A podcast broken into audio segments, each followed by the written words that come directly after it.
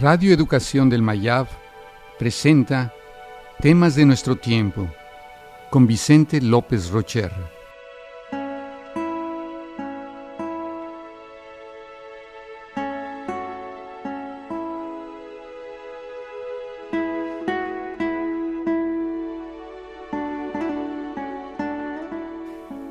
El cerebro. El cerebro es el producto final de miles de años de evolución.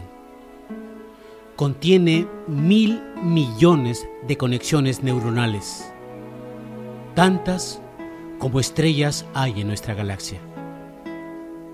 El cerebro analiza lo que está viendo sin que nosotros nos demos cuenta. Usa experiencias pasadas para hacer una explicación coherente de lo que ve Incluso crea falsos recuerdos. En su intento de dar una explicación, hace uso de información que fue almacenada en forma errónea o mal codificada.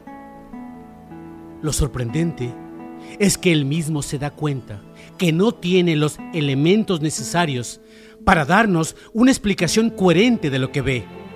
Se sabe inepto e incapaz, pero busca razones más allá de sus propias experiencias para encontrar sus fallos.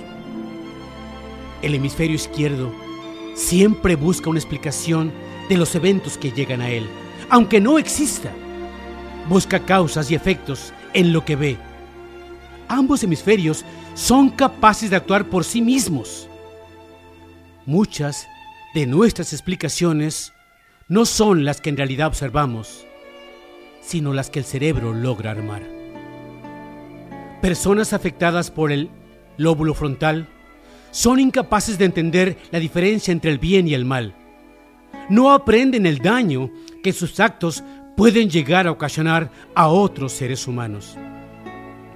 También sabemos que las drogas activan su circuito de recompensa. Cuando se activa esta zona, el sujeto puede dejar de comer y beber con tal de seguir experimentando la agradable sensación. Es impresionante lo que hoy sabemos sobre el órgano que controla gran parte de nuestras conductas, mucho más allá de lo que estamos dispuestos a aceptar.